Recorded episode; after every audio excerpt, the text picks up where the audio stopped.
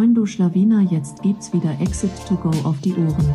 Das ist der Amazon Podcast, in dem dir Dustin und Johannes zeigen, wie sie Amazon Unternehmen aufbauen und anschließend verkaufen. Moin zusammen und willkommen zu einer neuen Episode von Exit to Go. Heute zu Gast äh, den äh, Sebastian Herz, der gerade schon am Anfang, wollt, äh, am, am, Anfang fragen wollte, wie lange geht denn so eine Episode überhaupt? Sebastian, die wird so 45 Minuten bis eine Stunde gehen. Ähm, und Na, wie so dann. oft wie so oft hole ich gerne am Anfang ein bisschen aus, ähm, denn Signif also Sebastian Herz, äh, Mitgründer von Signify mit seiner Frau, mittlerweile ein echt gestandenes Unternehmen. Ich denke, unter vielen F Amazon FBA-Seller auch wirklich bekannt. Eine der wahrscheinlich mittlerweile ersten Anlaufstellen, wenn es ums globale Sourcing geht. Denn äh, was sie herausstellt, äh, ist, dass sie nicht nur in China sourcen, sondern eben auch global. Aber was ich sagen wollte, ich soll kurz ausholen, woher ich euch überhaupt kenne. Denn ähm, ich erinnere mich zurück an eine White Label Expo, ich meine aus dem Jahr 2021. Ähm, waren wir, war ich damals mit meinem alten Arbeitgeber da und habe dort zum ersten Mal Sebastian deine Frau kennengelernt weil ich eben gesehen habe, ihr hattet da auch einen Stand äh, mit Signify. Und wenn in ich Frankfurt? mich richtig in Frankfurt, genau. Und wenn ich mich richtig erinnere, hatte ihr damals noch ein bisschen andere Farben. Ich habe sowas schwarz-gelbes äh, in Erinnerung. Ähm, und da hatte ich das erste Mal von Signify gehört, ähm, war im Austausch mit euch irgendwie ist es noch nicht zu einer Zusammenarbeit gekommen, aber irgendwie da haben gesehen, wie ihr einfach wirklich gewachsen seid und irgendwie gefühlt m, mm, fast auf jedem Seller Barcamp auch einfach wirklich mit dabei seid, eine sehr starke Präsenz einfach habt und deswegen haben wir uns gedacht, äh, da macht ein Podcast doch absolut Sinn und deswegen freue ich mich, äh, dich heute hier zu haben. Äh, moin und willkommen, Sebastian. Danke, danke, danke für so eine Einleitung. Das ist ja der Hammer und ich habe dich nicht mal dafür bezahlt. nee, äh, super geniale äh, ja, Zusammenfassung. Also vielen, vielen lieben Dank dafür. Und weißt du, weil du es gerade eben sagst, äh, deswegen staune ich so, White Label Frankfurt war die hm. allererste Expo, die wir jemals gemacht haben. Also das war, glaube ich, wirklich unsere, unsere Taufe. Ähm, und seitdem waren wir ja tatsächlich auf ziemlich vielen Messen unterwegs. Alle, die gerade auch alle, die auch gerade online wirklich zuschauen, ähm, sehen äh, ganz gleich rechts wahrscheinlich ein paar äh, Expo-Kärtchen, äh, die da hängen. Äh, wenn ich jetzt schätzen müsste, sind das bestimmt an die 50 Stück. Äh, Ach so, also, bei mir? Ja, ja, genau. Also ich glaube, Jetzt Signify, gerade welche ein. Äh, ja. Signify versucht da auf jeden Fall einiges ähm, mitzunehmen was ihr natürlich auch macht, und da wollen wir heute so ein bisschen drüber sprechen, ist, ähm, dass ihr anfangt, Leuten zu helfen, in den stationären Handel zu kommen. Ein Thema, was für uns wirklich noch ein Buch mit sieben Siegeln ist, äh, wir haben noch gar keine Berührungspunkte und wir sind äh, der festen Überzeugung, da gibt es viele Amazon FBA-Seller da draußen, die gerne mal die Fühler ausstrecken wollen würden. Ähm, mal schauen, ist das vielleicht etwas, irgendwie in den stationären Handel reinzukommen? Und deswegen wollen wir heute genauer darüber sprechen, denn du, Sebastian, hast es ja geschafft mit Makaka on the Run. Da darfst du gleich auch gerne mal erst sagen, wie dieser Name überhaupt entstanden ist mit deinen RFID-Blockern. Äh, in wie viele stationäre, also in wie viele Läden reinzukommen? Was habt ihr da? Ja, über 1000. Über 1000, ja. ja. Ähm, ja, also erzähl gerne mal ganz kurz Makaka on the Run. Äh, Marke, Name, Produkt, wie kam es da überhaupt zustande? Ich glaube, es hat viel noch damit zu tun gehabt. Ähm, wir haben ja früher in Asien gelebt. Also ich war sechs Jahre in Asien, drei davon in China, habe meine bessere Hälfte auch in China kennengelernt. Die war insgesamt neun Jahre in China, zwölf Jahre in Asien. Ähm, und irgendwie, also ich war auch vorher zwölf Jahre im Großkonzern. Ich bin ja eigentlich Diplom-Ingenieur für Elektrotechnik, war für die ABB unterwegs, wurde für die eben entsandt nach China und später nochmal eine Beförderung nach Singapur. Und als ich meine bessere Hälfte dann kennengelernt habe, hat sich irgendwie relativ schnell der Name eingebürgert. Ihr Spitzname für mich ist tatsächlich Makaka. Also wie das Äffchen, mhm. ne? Also der Makakenaffe und äh, ja, ihr Spitzname ist halt Banana. Jetzt wisst ihr wahrscheinlich mehr, oder jetzt weiß wahrscheinlich die ganze Welt mehr über uns privat, als wir es bisher ausgeplaudert haben. Aber deine Schuld, du hast danach gefragt.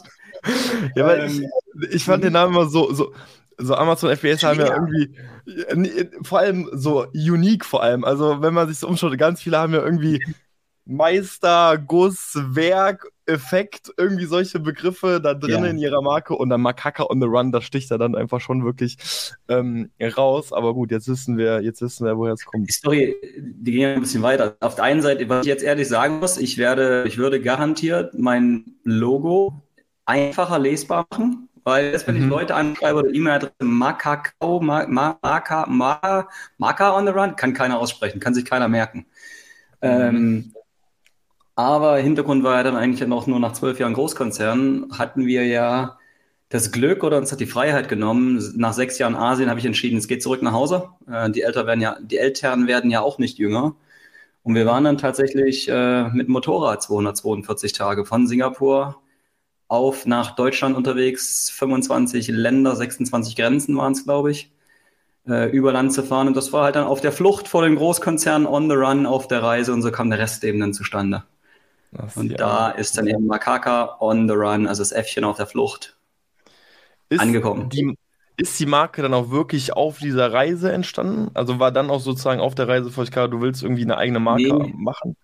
Das war eigentlich schon so vorher. Ähm, äh, hat es eigentlich, also hat schon vorher begonnen. Ich hatte in 2015, glaube ich, das erste Mal dann gelauncht und ich glaube, mhm. 2016 hatte ich dann gekündigt, nach, ja genau, nach zwölf Jahren der ABB 2016 zum ersten Vierten gekündigt, hat keiner geglaubt, April-Scherz. Ähm, und da war es dann vorher schon. Die, die Pläne sind schon so ein bisschen, äh, wie, wie heißt das, die, die, wurden schon, die wurden geschmieden, geschmogen. Die wurden gemacht. Okay. Nennen wir es einfach mal gemacht. Und äh, dann ist einfach vorher schon, wir wussten schon, hey, jetzt ist mal wieder Motorrad an der Zeit, hey, das ist eine Reise-Enduro, hey, das kann wahrscheinlich darauf hinausgehen, dass wir doch mal eine Weltreise angehen. Mhm. Eigentlich ist vorher entstanden, bevor die Weltreise begonnen hat, weil da jeder, da auch kleiner Tipp, jeder, der denkt, es ist nicht möglich zu reisen und ein Geschäft aufzubauen, es ist verdammt nochmal möglich. 242 Tage auf dem Bock zu sitzen, das Ganze zu zweit, von überall in der Welt zu arbeiten mit besserem Internet als in Deutschland, selbst in der Wüste Gobi und äh, da sogar noch Vollzeit angestellt zu sein. Julia war damals Vollzeit angestellt bei einer Firma. Es ist alles möglich, glaubt mir. Ähm, man kann verdammt viele wilde Sachen machen und jetzt, ich sage jetzt mal so in Anführungsstrichen, ihr Jungspunde, ich bin ja doch ein paar Jahre älter, macht euch auf die Socken, gerade die, die auch zuhören und sagen, ich will mal die Welt sehen, ich habe die Freiheit, ich habe mir ein FBA-Business aufgebaut. Ähm, ich bin dabei, ich kann eigentlich von überall arbeiten, ich muss das Zeug ja nicht bei mir lagern, ich muss ja nicht alles alleine machen, es gibt da so viele Dienstleister dafür, ähm, die auch bezahlbar sind tatsächlich. Macht euch auf die Socken und seht die Welt. Johnny will gerade was sagen, aber Johnny ist, glaube ich, auf stumm irgendwie. ja, aber, ja, aber, aber lustig, dass du es sagst und währenddessen nehmen wir alle in Deutschland aus unserem Zimmer den Podcast auf. Ähm, aber ist schon was dran. Also ich, ich glaube, es ist auch lustig zu sehen, dass viele irgendwie ein Amazon FBA-Business starten, weil sie irgendwie die örtliche, örtliche Unabhängigkeit genießen wollen, aber sobald es dann irgendwie dann doch anfängt zu laufen, dass sich dann doch irgendwie viele gar nicht mehr so richtig raustrauen oder sich dann einfach so selbst so vielleicht sogar Grenzen schaffen und dadurch irgendwie gar nicht mehr raus können. Ähm, mhm. Ich bin da schon, ich bin da schon bei dir. Ähm, ich bin ja mittlerweile auch wirklich äh, fest irgendwie in, in Deutschland und früher war das Thema Reisen auch viel größer für mich, wobei ich auch wirklich sagen muss, als ich angestellt war, war das auch noch äh, ganz anders bei mir. Ich hatte eine Zeit lang auch gar keine Wohnung warm reisen. Aber irgendwie hat es mich auch tatsächlich zurückgezogen. Aber ja. die Erfahrung, die man macht, äh, wahrscheinlich wird man die wirklich äh, nie vergessen. Äh, jetzt vielleicht nochmal, Johnny, willst du mal probieren, ja, ob man dich jetzt mit? Mick schaltet sich in der Zeit, glaube ich, wieder auf Mute. Nee, ich wollte nur sagen, dass auf jeden Fall das Mindset, das, was wir auch haben. Vielleicht können wir aber nochmal zu Retail kommen. Also du hast 2015 die Marke dann auf Amazon, ähm, Amazon gelauncht wie war dann deine Road zum Einzelhandel auch? Oder warum hast du dich überhaupt dafür entschieden und wie bist du ja. da rein? Vielleicht können wir das nochmal so deep diven hier. Also ich glaube, ich habe den unglaublichen Vorteil gehabt, dass mich mein damaliger Chef in der ABB eigentlich relativ flott in eine komplett andere Richtung gestupst hat. Ich wollte eigentlich immer Ingenieur bleiben. Ich bin Diplom-Ingenieur für Elektrotechnik. Ich wollte eigentlich auf Anlagen rumkrabbeln. Ich wollte Anlagen in Betrieb nehmen, also Chemie, Pharmazie, Öl- und Gasanlagen. Und ähm, da kam es aber relativ schnell, dass er gesagt hat, du, unser Präsentator ist ausgefallen. Der hat die Abteilung gewechselt, wir brauchen jetzt einen neuen Präsentator, du machst das jetzt. Ich so, wie, was? Ich gehe jetzt Richtung Vertrieb ähm, und mache halt Vertriebsunterstützung und Präsentationen. Und tatsächlich habe ich dann irgendwann festgestellt, das macht mir eigentlich so viel Spaß. Ähm, da habe ich so viel drüber gelernt, dass das Ganze natürlich, dieser ganze Weg mir dann auch irgendwann geholfen hat zu sagen, hey, ich kann auch verkaufen.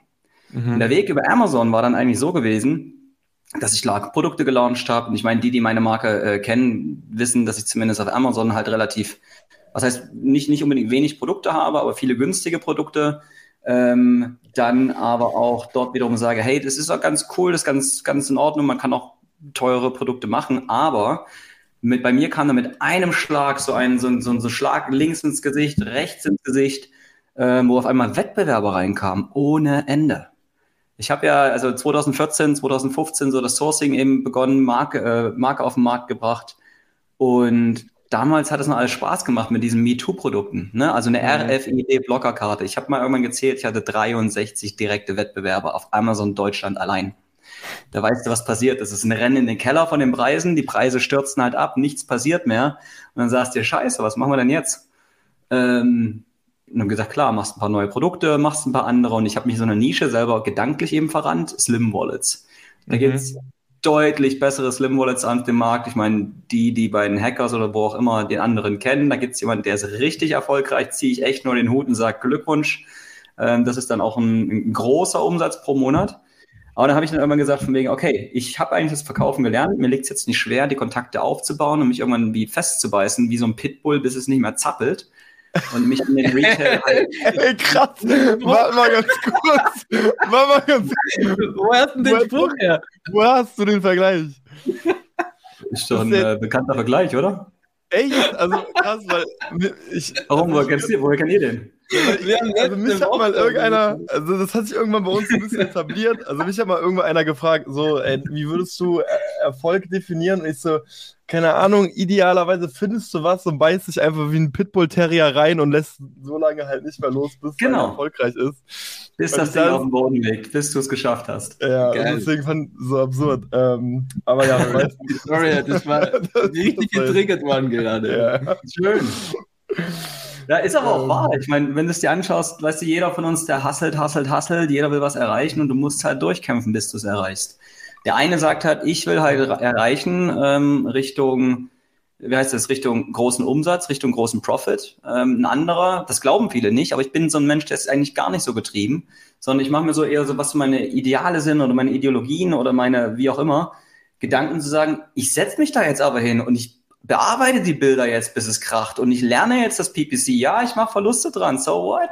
Ich will es einfach lernen und besser machen. Und da kann auch der Ehrgeiz natürlich durch, mhm. zu sagen, und den Spaß bringe ich jetzt in den stationären Handel. Und äh, ganz ehrlich, also ganz am Anfang, wisst ihr, wie ich angefangen habe? Ich bin bei mir lokal in einer kleinen Stadt rumgelaufen, Delitzsch bei Leipzig, ich glaube 26.000 Einwohner. Ich habe den Spaß, ich habe zehn Blockerkarten an ein äh, Sicherheitsgeschäft, weißt du, so ein Türschlossgeschäft zum Beispiel verkauft. Mhm. Ähm, so ein Türriegel, Sicherheitsriegelgeschäft. Dann hatte ich sie äh, Postfiliale mal zehn Stück rein verkauft und mir gedacht, yay, jetzt geht's ja los. ähm, und stellst dann irgendwann fest, hast halt Schutzhüllen und hast mit kleinen Schutzhüllen begonnen und irgendwann war ich dann so Banane und habe dann gesagt, hey, ich nehme jetzt diese Schutzhüllen, ich mache jetzt einen kleinen Aufsteller, ein kleines Körbchen mit Bonbons drin, stell das beim Bäcker an die Kasse, die Leute sollen dazugreifen, die verdienen vielleicht zwei Euro an der Schutzhülle, habe das mhm. bei Friseuren hingestellt und alle möglichen Geschäfte in Leipzig, da hat man in Leipzig gewohnt. Ich bin mhm. die ganze Innenstadt abgelaufen, ich war bei Herrenbekleidern, ich war bei äh, ähm, wie heißt es, wie hieß es, Mobile at Home, irgendein so ein Technikladen und habe die Dinger versucht von Haustür zu Haustür zu bringen und zu sagen, ich bringe das jetzt dahin mit dem großen Glauben, ihr bestellt ja jede Woche eh 100 Stück nach. Mhm. Ja, geschissen ist es, ne, nix kam. Und also klar, bei Kleinen, es kam da mal ab und an was, aber wenn du feststellst, wie viele Lieferanten zum Beispiel auch ein Lederwarengeschäft hat, ähm, dann vergessen die auch mal, wenn es ausverkauft ist, vergessen die einfach mal nachzustellen. Mm, okay. Um Gottes Willen, du kannst dich doch nicht da hinsetzen und hinstellen und jedes Geschäft wegen, wegen fünf Blockerkarten wieder anrufen und sagen, ey, kauft mal. Mhm. Dann kam natürlich auch meine Gedanken gesagt, okay, ich will mich eigentlich ja so langsam hocharbeiten, so Referenzen aufbauen zu nächstgrößeren Hangeln. Und dann gesagt, jetzt ist Schluss, jetzt gehe ich direkt zum Mediamarkt. Ja, und das war auch tatsächlich der erste Volltreffer. Und da war es, glaube ich, so, dass innerhalb von drei Wochen Erstbestellungen kamen. Okay. Bist du da einfach rein in, den, in irgendeinen Store oder, oder was heißt, du bist zum Mediamarkt gegangen? Wenn ich Richtung Retail gehe, ähm, das kann man machen, ja, hilft auch bei manchen Unternehmen tatsächlich, wenn du regional eben vertreten bist. Ähm, Ob es das im LEH ist, jetzt zum Beispiel bei den Rewe oder bei den Edeka-Centern, wo der Familienname hinten dran steht, die sind dann oftmals Familien, also Familien geführt und mhm. haben bis zu einem Prozentsatz X eigener Entscheidungskraft, was sie dann mit ins Sortiment mit aufnehmen dürfen. Oder was weiß ich, eine, eine Edeka Südwest äh, oder Edeka Bayern, dass du die zum Beispiel mal Ecken ansprichst, aber mein Ziel mittlerweile oder so wie ich es mache, ist, ich habe mir halt die Kontakte direkt zu den Einkäufern in den Zentralen aufgebaut. Mhm. Die haben zwar nicht die ganze Durchsetzungsmacht, dann das Zeug wirklich tatsächlich in die Geschäfte immer wieder hineinzubekommen, je nachdem, ob sie zentral oder dezentral gesteuert sind. Aber ähm, wenn du da ein ein Produkt vorstellst, dann hast du halt mal ein Potenzial vom Mediamarkt Saturn. Ne? Bist du bei, ich weiß nicht, wie es jetzt aktuell sind, äh, 400 irgendwas Märkte, in Kaufland bei äh, 680, 700 Geschäfte oder sowas, wo sie real noch mit übernommen haben. In Edeka mit ein paar Tausend oder weit über 10.000, die Rewe hinzu und so weiter. Und wenn du das halt mal einer da gepackt hast, dann macht das Spaß. Hm. dann ähm, gehst du aber natürlich das auch richtig zentraler. Ja, also das bedeutet für dich, es war wirklich einfach so ein bisschen Türklinken putzen, einfach, äh, du bist wirklich einfach immer von Laden zu Laden zu Laden und auch selbst bei den größeren Läden bist du auch wirklich immer wieder persönlich selbst rein und hast vor allem Gesicht, sage ich mal, wirklich gezeigt. Und es war gar nicht dieses, ich greife mal zum Hörer, sondern bist immer als Person wirklich reingegangen. Anfangs nicht, jetzt schon. Jetzt ist okay. immer wieder der Hörer E-Mails, Vorstellungen, Termine etc. etc. Und das hilft natürlich auch, wenn du auch schon bei manchen Einkäufern eben einen Namen gemacht hast. Oder was ja, halt ganz, ja. ganz wichtig ist, immer Vitamin B. Wenn du mhm. Kontakt mhm. zu Einkäufern hast oder in der Lage bist, den aufzubauen ähm, und den zu pflegen und den zu halten und den nicht zu missbrauchen, dann heißen die dich natürlich logischerweise auch willkommen, gerade mal mit Neuproduktvorstellungen. Okay, crazy. Ja. Und, und dann war Mediamarkt für dich der erste große Hit, sage ich mal. Ja. Also, wie, wie läuft das dann grundsätzlich ab? Ist das dann so, dass man sagt, okay, wir testen jetzt mal irgendwie 500 Stück oder bist du dann direkt in ganz Deutschland vertreten? Wie läuft es dann vom, von, vom, von der Menge vor allem ab? Da muss ich jetzt aufpassen natürlich, wenn das jetzt ausgestrahlt wird, dass ich jetzt keine Geheimnisse ausplaudere, was Zahlen etc. angeht. Aber ähm, sagen wir so, klar, viele der Unternehmen haben natürlich gerne mal Interesse, komm, wir testen das mal gleich aus. Mhm. Wenn du aber ein Verkäuferschwein bist oder zum Verkäuferschwein geworden bist oder auch zum Pitbull und so weiter und sagst, du möchtest einfach weiterkämpfen und sagen, nee, ich will jetzt hier keinen Test mit, was weiß ich, mal 20 Stück online stellen und mal gucken, ob sie das verkauft. Mein Ziel ist dann eher, ich sage, ich will in alle Filialen hinein. Dann fängt mhm. man natürlich auch wieder neu an zu verhandeln. Dann hast du eben die Kontakte zu den Einkäufern. Dann hast du hoffentlich nicht nur ein Produkt, sondern vielleicht auch eine ganze Produktpalette schon, um eine Nische mit abzudecken. Hint, hint alle, die zuhören, gerne natürlich weitere Produkte eben besorgen, holt mehr Produkte. Warum? Weil ein Handelsunternehmen euch sehr, sehr ungern listen möchte, wenn er denn ein einziges Produkt hat. Mhm. Warum? Wenn ein Geschäft 10, 15, 20, 30.000 unterschiedliche Produkte hat, stellt euch mal vor, die hätten 30.000 Lieferanten. Das wäre ja absolute Katastrophe. Die wollen natürlich am liebsten aus ihrem System dann irgendwann heraus, und so läuft das ja bei den meisten automatischen Nachbestellungen zum Beispiel auch, dass du, ähm, dass automatisch erkannt wird, welches Geschäft, welche Filiale wird eben, wie viele Einheiten hat verkauft, wie viel müssen nachbestellt werden. Das alles zum Beispiel komplett zentral reguliert und eine Bestellung an einen entweder Distributor, einen Sublieferanten oder eben eine Marke, die selber direkt gelistet ist, dort, ähm, wie heißt das, dort, ähm, ja, zu bestellen. Deswegen, je größer man ein Portfolio hat und wenn man vielleicht eine komplette Nische abdecken möchte, ist es jetzt zum Beispiel, äh, was könnten, wir können gerade einen Rasenmäherroboter benötigen, weil mir geht das äh, Mähen gerade etwas auf den Keks und dann zum Beispiel einen Rasenmäherroboter vielleicht mit äh, Schneidklingen, Ersatzklingen, Kabel, die halt langgezogen werden, äh, Senkköpfe oder sonstiges, was noch alles mit hinzugehört, Austauschgeräte, ähm, Zubehör, dann sagt man, hey, das könnte ja ziemlich gut in den Mediamarkt passen oder in die ganzen Baumärkte passen und ähm, hast dann eben die Verhandlung natürlich mit den Einkäufern, eventuell mit einem Distributor zwischendrin gestellt, zu sagen, okay, welche Produkte sind es jetzt, welche könnten von Interesse sein, wo passen die hinein, in welche Filiale, in welche Warengruppe, in welche Abteilung passt es bei den Filialen dann? Und hast dann natürlich klar die ganzen Gespräche, die jetzt Richtung Konditionen angehen, Einkaufskonditionen, Jahresboni etc. etc. Wie wichtig wertest du denn diesen Punkt, dass man mehr als nur ein Produkt hat? Also würdest du sagen, es macht gar keinen Sinn, erst anzuklopfen, wenn man auch nur ein Produkt hat? Oder ist es eher sowas wie nice to have? Also wenn es ein richtig krasses Produkt ist, ähm, wie zum Beispiel damals die Blockerkarte, ich habe ich hab es halt so weit verkauft zu sagen, es braucht jeder. Ähm, dann kannst du dir auch mit einem einzelnen Produkt überzeugen. Es hilft auf jeden Fall, ähm, mehrere Produkte zu haben. Wenn du wirklich nur ein Produkt hast, dann soll das schon wirklich ein richtiger Burner, ein richtiger Kracher sein. Und dann wird es wahrscheinlich trotzdem so sein, dass die Einkäufer ungern den äh, Aufwand aufnehmen wollen, von dir dann eben direkt zu bestellen. Sprich, du könntest über einen Distributor angebunden werden. Ähm, je nachdem, wie weit das Handelsunternehmen jetzt fortgeschritten ist, ein, ähm, wie heißt es, ein äh, Douglas zum Beispiel, weil Hintergrund, zweite Marke, die ich habe, ist ja eine Kosmetikmarke, eine Beautyline. Mhm. Und die werde ich zum Beispiel auch beim Douglas hineinbringen. Nur ist Douglas jetzt aktuell noch nicht so, dass sie so aufgebaut sind, so, so ähm, etabliert sind, dass sie neue Händler selber annehmen, sondern beziehen die eigentlich wieder nur über Zwischenhändler, die die Produkte dann eben ankoppeln.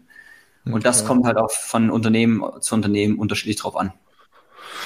Okay, also erstes Learning, also auf jeden Fall irgendwie mehrere Produkte innerhalb einer Nische zu haben, was am Ende des Tages auch einfach nochmal stark für den Markenaufbau spricht. Ähm, wir sind ja generell so ein bisschen aufgestellt, dass wir immer so einen eleganten Spagat machen müssen, wie passt es noch zu unserer Marke, passt es nicht zu unserer Marke. Ähm, das heißt, mein Marketing-Dozent hätte mir auf jeden Fall äh, den Kopf abgeschlagen, wenn er die Positionierung unserer Marke derzeit sehen würde. Ah, aber ähm, würdest du denn sagen, ähm, es macht dann auch äh, Sinn, so zu pokern, zu sagen, ey, wir wollen unbedingt äh, direkt in alle rein oder wenn man letztendlich auch den kleinen Finger gereicht bekommt, so dann nimm ihn auch erstmal und, und test es auch an oder siehst du auch gewissen Mehrwert oder siehst du einen gewissen Sinn dahinter zu sagen, nee, entweder ganz oder gar nicht? Äh, absolut. Ähm, auch, Entschuldigung, auch kleinere mit anzunehmen. Warum? Weil du ein unglaubliches Learning haben wirst. Ähm, durch die ganzen Sachen, die ich durchgegangen bin, die ganzen Fehler, die ich selber gemacht habe, aus denen ich gelernt habe, ähm, wenn du die Chance hast, eigentlich an einem kleinen ähm, Weg oder einen, einen kleinen Testballon zu starten, dann nutze ihn. Warum? Okay. Viele denken, wenn du die Produkte in den stationären Handel bringst, dann war's das, dann hast du es geschafft. Nee. Die Dinger stehen da im Regal und machen was? Nichts. Gar nichts. Staubfang. Staubfang, wenn deine Produktverpackung nicht wirklich optimiert ist, wenn das Ding nicht gut aussieht, wenn du keine Promo hast, wenn du keine POS-Displays, also Point-of-Sale-Displays, wenn du keine generelle Promo hast, das Ding irgendwie bekannt zu machen oder herauszustechen etc., dann ist es ziemlich schwierig, ähm, überhaupt dafür zu sorgen, dass, dass da Drehung hineinbekommt. Ne? Mhm. Dann man ganz schnell aus dem Laden wieder raus. Warum? Weil die sagen, ey, das sind ja nur Ladenhüter, die bringen mir ja nichts, die fressen nur Fläche und in der Fläche kann ich aktuell nichts verkaufen. Die Filialen wissen ja eigentlich genau, welcher Quadratmeter bringt wie viel Euro und wie viel Profit. Also nicht nur Umsatz, sondern natürlich auch den Gewinn und wissen dann, okay, dort vorne in die Kassenzone, deswegen ist halt zum Beispiel die Kassenzone auch eine der allerwichtigsten, einer der begehrtesten, einer der teuersten Plätze überhaupt. Ich habe es mit der Blockerkarte trotzdem in die Kassenzone geschafft, also direkt an die Kasse dran gab ein paar negative Aspekte, die nicht so gut äh, für ein, also in manchen Filialen eben den Verkauf nicht ganz geholfen haben, wie A, keine Preise dran. Das mhm. lag auch nicht an uns, sondern am Geschäft. Oder B, es war gerade eben Corona, alle haben massiven Abstand, keiner hat die Zeit da dran zu schauen. Und C, die äh, Einkaufsbänder äh, waren eben so randvoll, dass sie eigentlich nur noch schnell gearbeitet haben und keiner nach oben geguckt hat. Und wenn, und wenn dann dort kein Preis dran ist oder das Ding nicht ordentlich präsentiert ist, dann hast du natürlich auch ordentlich ins Klo gegriffen. Mhm. Ähm, du Testballons helfen dir unglaublich viel zu lernen, wie dein Produkt sich im Stationären verkauft und was gemacht werden muss. Und da gibt es halt ziemlich viele Hacks, was du eben machen kannst oder wie du äh, Leute motivieren kannst, deine Produkte tatsächlich zu verkaufen. Mhm. Und da würde ich vielleicht noch kurz ja, rein, also nachdem du die Zusage von Medienmarkt bekommen hast, ähm, was waren denn deine Next Steps? Also Produktverpackung. Ja, ja, also genau das ist meine Frage. Musst du dann Geld nehmen und produzieren? Verpackung anpassen oder was sind so ich, deine Steps und auch Learnings vielleicht gewesen, was du jetzt anders machen würdest, wenn du jetzt so einen Großauftrag bekommen würdest wieder? Ich bin bei mir gleich von Anfang an. Ähm, ich wusste, dass ich Richtung stationär gehe. Ich lege meine Verpackung immer auch so aus, dass ich sie im stationären verkaufen kann die typischen, und das ist so ein Riesenfehler, wo ich mir damals gedacht habe, ey, ich stecke so viel Geld, so viel Aufwand in die Verpackung hinein und guck mir dann meine Wettbewerber an und die machen billiges Plastiktütchen, OPP-Bag mit einem Aufkleber drauf, keine Produktkennzeichnung oder Herstellerkennzeichnung, das ist natürlich eine andere Sache, ob man das machen sollte oder nicht, aber viel, viel günstigere Verpackung. Die brauchst mhm. du aber, also nicht die günstigere, sondern die bessere, die brauchst du aber für den stationären Handel. Ähm, die ersten Schritte, die dann waren, Mediamarkt habe ich über ein Distri angeschlossen das heißt, ich habe einen Distributor ähm, geliefert, war mir auch ganz lieb so, weil das ist eine Dezentrallieferung. Ich habe keine Lust, äh, für, für alle knapp 500 Filialen einzelne Pakete zu schnüren und dann mhm. einzeln herauszusenden und einzelne Paketlabel zu machen, auf gar keinen Fall. Ähm, weil die Zeit geht mir dann vom, vom Verkaufen weg. Ich muss dann natürlich jemanden an der Seite haben, vertrauenswürdigen Partner, der die Bestellung vom Mediamarkt dann zum Beispiel auch liefern kann. Und die ersten Schritte waren natürlich klar, Verpackung nochmal überarbeiten, neu produzieren, Masse eben zu machen, ähm, mal eine kleine Cashflow-Übersicht zu sagen, passt das Ganze denn? Kann ich mir das denn überhaupt leisten? Ähm, eventuell mit deinem Supplier dann, also mit deinem Producer, Manufacturer dann auch nochmal zu verhandeln, hey, ich brauche bessere Zahlungsbedingungen. Warum? Weil ein stationärer Handel dann vielleicht auch, wenn du Glück hast, nach 60 Tagen zahlt. Die haben auch gleich angefangen zu sagen, hey, wir würden gerne 120 Tage Zahlungsziel haben. Ist also, Boah. kann ich mir nicht leisten. Krass. Ähm, genau das gleiche wie wir natürlich, da auch als kleiner Tipp. Genau das gleiche wie wir natürlich vor Jahren immer gegeben haben, hey, wir sind ein kleines Startup, wir finden das ganz toll, dass du uns äh, dein Vertrauen schenkst. Bitte schenk uns doch eine Bewertung, wenn es dir gut gefällt.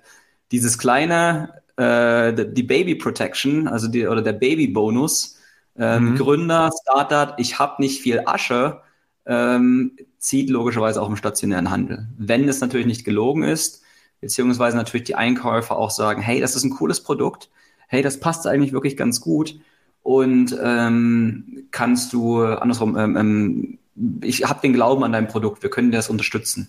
Vielleicht mhm. auch mit einer Werbekostenzuschuss, dass sie sagen, hey, wir fügen euch trotzdem mal in den Newsletter hinein, obwohl das normalerweise mhm.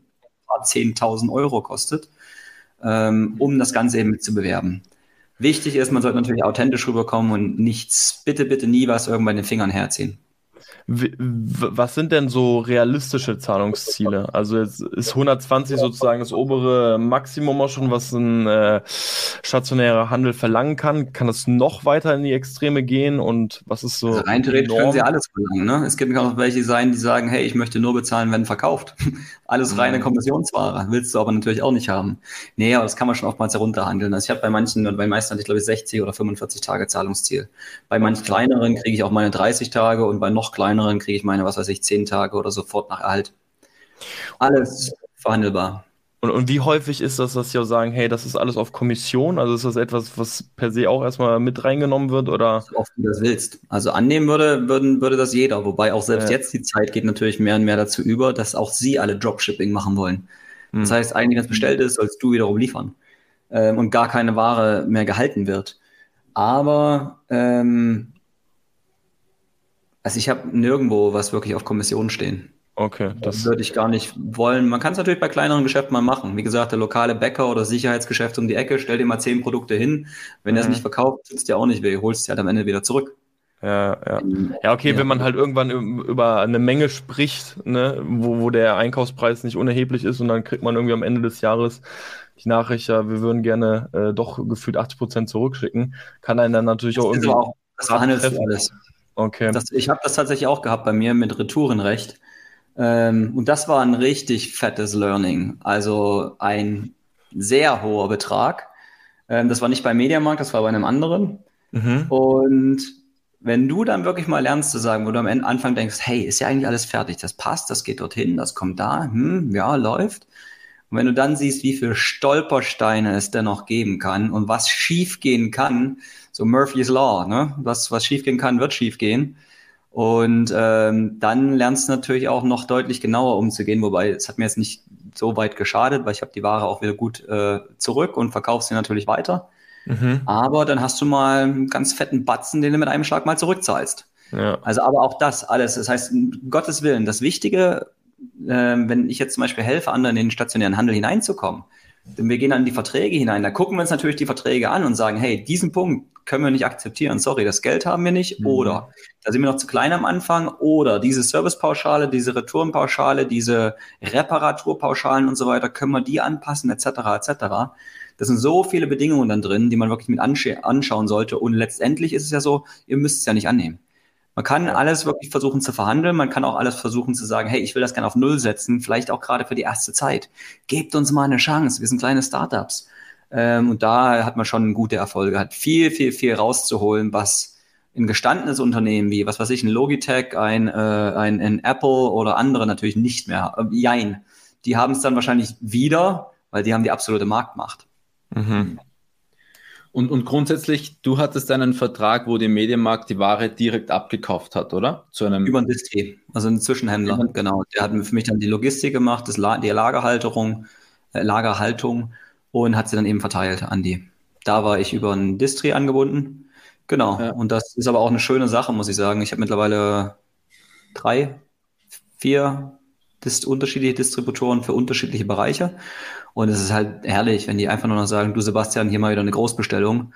Mhm. Oder ich sage jetzt nicht welcher Markt, ähm, aber wenn die einen halt mal sagen, du 24.500 Stück und der nächste Markt kommt an und sagt 44.200 Stück und dann kommen beide nochmal nach, nach einem Monat später an und sagen, ich brauche wieder 10.000 Stück, ähm, dann, dann ist das schön, wenn du dich nicht hinstellst und jetzt auf einmal über 1.000 Geschäfte alleine belieferst.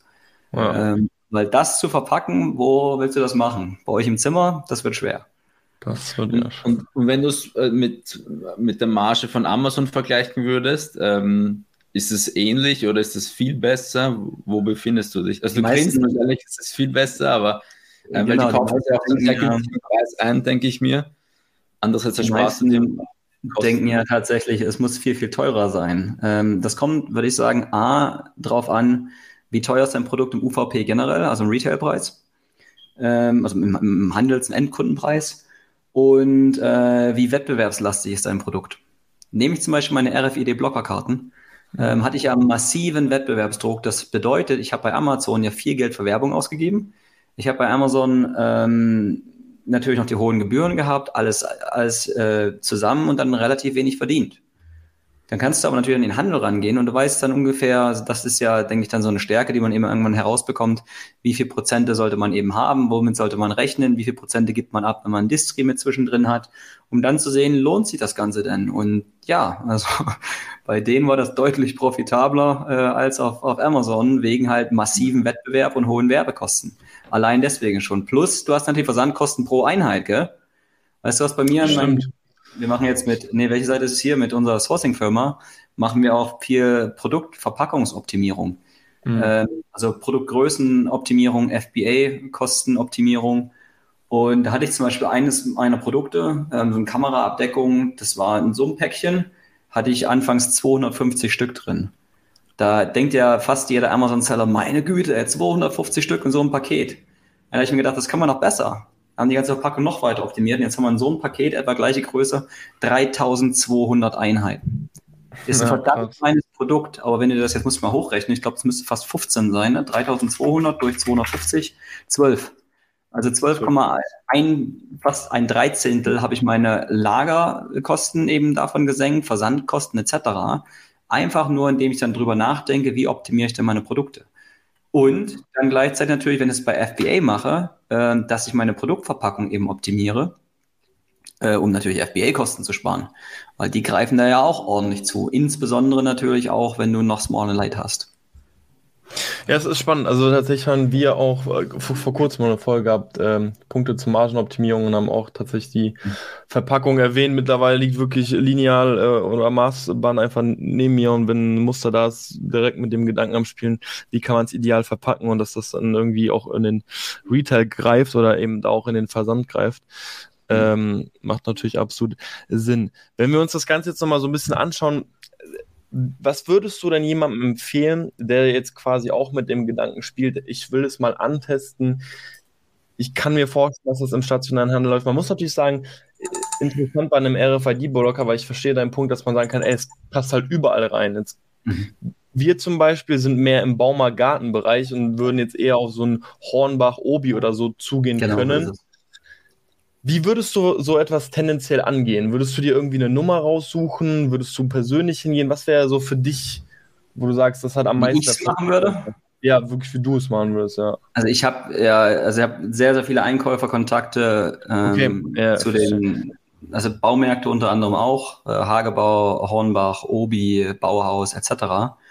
Ähm, und ich weiß halt, wer die Einkäufer in welcher ähm, Warengruppe eben sind. Und oder, wenn man das eben hat, wenn du weißt, wer der Einkäufer ist, ähm, wie du dort eben hinkommst. Ähm, versuchen natürlich einen Rapport mit ihm aufzubauen, versuchen mit ihm oder ihr natürlich zu sagen, hey, ich will mal eine Chance haben, mal ein Produkt eben vorzustellen. Dann stellst du es natürlich den ganz, ganz einfach vor. Du kannst mhm. unterschiedliche Wege angehen. Natürlich das Ganze zum Beispiel mit hineinsenden, einfach in die Firma, ähm, oder ins Handelsunternehmen in die Zentrale, wobei da eine ah, okay. besteht, das Ganze, dass es natürlich nicht richtig ankommt. Mhm. Ähm, plus, wenn man ganz offen ehrlich ist, ähm, die kriegen halt viele. Jeder hat so eine Idee schon mal gehabt und die kriegen halt mhm. jeden Tag da laufen, glaube ich, äh, DRL-Transporte an, nur mit Neuware, mit, mit Präsenten, mit Vorstellungen. Mhm. Das Optimale ist eigentlich wirklich, wenn du eben den Kontakt natürlich zu der Person aufbaust, mit der Person eine Beziehung hast, zu sagen, du, ich will mal wieder was Neues vorstellen. Mhm. Ähm, das sind eigentlich so die, die einfachsten Ecken dann, um herauszubekommen, ähm, hat das Ganze ein Potenzial. Oder man geht auch über einen Distri, zu sagen, der vielleicht dort eben bei Baumärkten zum Beispiel aktiv ist. Aber auch da brauchst du wiederum natürlich, dann macht es auf der anderen Seite allerdings ein Stückchen schwerer, weil dann musst du den überzeugen und ihm dann beibringen, wie er das Ganze verkauft, um dann zur Handelsfiliale oder zum Handelsunternehmen zu gehen und das dort wieder zu verkaufen und den nächsten zu überzeugen. Mhm. Wenn du den direkten Weg eben aufbaust, und das ist meine eigentlich ganz klare Empfehlung, ich versuche immer, solange ich es kann und solange es mir Logistik, technisch möglich ist, ein Distri zu umgehen. Ähm, aber wenn ich sage, der Distri, der ist sowas von gut gesetzt im LEH, also im Lebensmitteleinzelhandel, dann sage ich, weißt du was, hier sind meine Produkte, lass uns loslegen, lass sie reinbringen, du hast eh den besseren Bezug. Du kannst natürlich alles selber aufbauen, aber ähm, es kann auch gut sein, dass du halt dafür ein Jahr länger brauchst. Mhm. Und wenn du mhm. dieses Jahr oder halbe Jahr länger brauchst, stell dir vor, was du hättest verkauft. Zeit ist dann wieder, da sage ich mir oftmals, okay, lieber etwas weniger Marge, dafür mal halt massiv Produkte rausschießen. Und viele sind ja mittlerweile auf den Trichter, die sagen, du, ich bin jetzt gar nicht mehr so emotional an meine Produkte gebunden. Ich sehe die als Objekte des Tauschs und sage mir, dann hole ich halt noch mehr von diesen Objekten und verkaufe die darüber, hole mir das Geld rein, um den nächsten Träume zu ermöglichen. Hm. Ähm, ja. Also man hört schon raus, dass diese persönlichen Beziehungen gerade im Retail, im stationären Handel deutlich wichtiger sind, einfach nochmal. Würdest du ja. sagen, also ich finde es erstaunlich, weil im E-Commerce, finde ich, kommst du tendenziell auf jeden Fall schon ziemlich weit ohne irgendwie persönliche krasse ja. Kontakte. Also es ist einfach, du kannst dich durchhasseln und musst jetzt nicht irgendwie überall die Vitamin Bs haben. Kann mir sehr gut vorstellen, dass das im stationären ein super, also man hört es ja gerade raus, ein krasser Pluspunkt ist. Wenn jetzt jemand sich auch entscheidet und sagt, ey, ich, ich sehe einfach auch langfristig das Potenzial in diesem stationären Handel und der will diesen Weg auch gehen und diese Kontakte aufbauen, was sind dann die besten Anlaufstellen? Sind das Messen? Sind das LinkedIn-Anfragen? Also wie, wie würdest du das heute strategisch auch wirklich angehen, um diese Kontakte aufzubauen? Wenn ich meine Listen jetzt nicht hätte, meine Kontakte zu den Einkäufern, ähm, ja, du kannst, also ich denke, je nachdem, wie es wirklich jeden liegt, messen wird schwer sein. Es sei denn, du kannst natürlich die auf die Messe hinstellen, in der großen Hoffnung, dass einer der Einkäufer vorbeischneit. Mhm. Problem beim Messen ist allerdings, die großen Einkäufer, die gehen nicht über die Messe spazieren, sondern die haben fixe Termine. Die wissen genau, wo sie hingehen. Und eigentlich hast du kaum eine Chance, die Leute zu erreichen. Warum? Weil das Ziel von Einkäufern gerade eben auf Messen oftmals eben ist, dass sie zu ihren bekannten Lieferanten hingehen. Die gehen mit dem Ziel dorthin zu sagen, ich hole mir jetzt fünf Prozent zusätzlich heraus und gehen dann eben hin, sagen, ich löse eine Bestellung aus, du musst aber fünf Prozent extra geben. Zack, die laufen wirklich mit, mit, mit äh, Tableaus rum oder äh, so Tablets rum und äh, haken das Ganze ab, zack, ab zum nächsten, gehen zum nächsten Stand ähm, und haben eigentlich einen voll durchgeschedulten Kalender. In, in, in, durch, in durchkalenderten Kalender. Ihr wisst, äh, was ich meine. Ne? und, ja. Ähm, ansonsten, ja, Kontakte eben zum Unternehmen aufbauen. Es bringt dir so gut wie nichts, in die Zentrale hineinzufahren. Auch das habe ich versucht, unter anderem bei einer Bechtle, weil ich war gerade eben bei der, bei der Schwarzgruppe, habe ich eben äh, gesessen bei, bei Kaufland und habe mir gesagt, ey, wer ist noch in der Nähe? Bin einfach rübergefahren, also einen halben Kilometer die Straße runter, das Bechtle. Mhm. Ähm, und dann gesagt, ne, kommst du nicht rein ohne Termin, vergiss es. Ähm, sagt, ja, wir kriegen einen Termin. Tja, das äh, schicken Sie eine E-Mail an info -Ad. Machst du genau das gleiche. keine, kriegst natürlich keine Antwort, rufst nochmal an und sagst nochmal eine E-Mail an äh, info -Ad. Und also auch gesagt, kleiner Tipp. Die meisten denken eine Rezeption, eine Zentrale. Wenn man das denn aufbaut, dass eine Zentrale ähm, der Hausdrachen ist. Die, die Torhüter, die niemanden hindurchlassen ähm, ist in einer gewissen Weise und, und, oder Art und Weise auch so, denn die sollen natürlich ihre Mitarbeiter davor schützen, dass die Zeit verschwenden mit unnötigen Themen. Gleichzeitig muss aber, und das ist, denke ich, jeder, der im Vertrieb aktiv ist oder jeder, der Vertriebsschulungen zumindest mal auch eine bekommen hat, sollte auch wissen, dass die, die Torhüter, die Drachen, deine besten Freunde werden müssen. Denn die haben die Macht, dich durchzustellen oder nicht. Und wenn sie dich nicht durchstellen, dann darfst du Info-Ad schreiben. Ähm, Ansonsten anders auf mit aufbauen, klar, über die zentralen Ebene zu gehen, LinkedIn vielleicht zu finden. Bei LinkedIn ist das große Problem oftmals, du verbindest dich, wer, also macht mal die Hände hoch. Ich kriege jeden Tag an, Anfragen, wie irgendeiner will mir was verkaufen. LinkedIn, ja, ich habe einige Kontakte da, die sich mit mir verknüpfen. Viele fragen halt ständig an und wollen irgendwas verkaufen. Und was passiert? Mhm. Du achtest eigentlich auf die LinkedIn-Nachrichten fast gar nicht mehr. Plus bei den LinkedIn-Profilen, bei den meisten steht dann eben da Category Manager. Das kann ja mhm. ganz gut was, was helfen, weil du weißt, der ist für eine Warengruppe verantwortlich. Problem ist, also ein großes Handelsunternehmen, das hat mal schnell 50, 100, 150 Warengruppen. Das heißt, du kommst da auch nicht wirklich weiter, weil der wird dir wiederum nicht sagen, wie die Telefonnummer von dem Kollegen ist oder kennt den Kollegen gar nicht. Ähm, hartnäckig sein, Pitbull sein oder arbeite mit anderen zusammen, die dir eben sagen, hey, ich kann dich da reinbringen ähm, oder wir können es eben gemeinsam versuchen. Wir haben die Kontakte dahin und ähm, ja, wie so ein Ralf Dümmel oder ein Frank Thelen, die natürlich helfen können, in äh, den stationären Handel eben mit hineinzuwachsen, gibt es logischerweise auch andere. Ja.